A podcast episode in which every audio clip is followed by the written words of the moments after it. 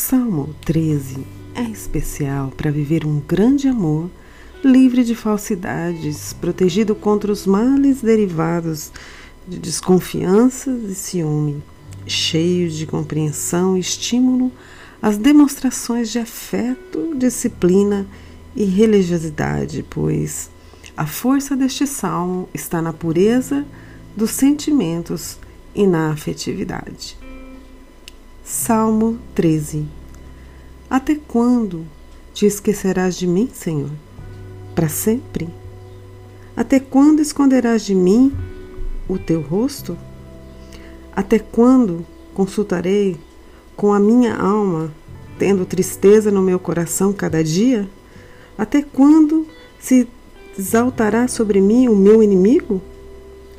Atende-me, ouve-me, ó Senhor meu Deus, ilumina os meus olhos para que eu não adormeça na morte, para que o meu inimigo não diga: prevaleci contra ele, e os meus adversários não se alegrem, vindo eu a vacilar.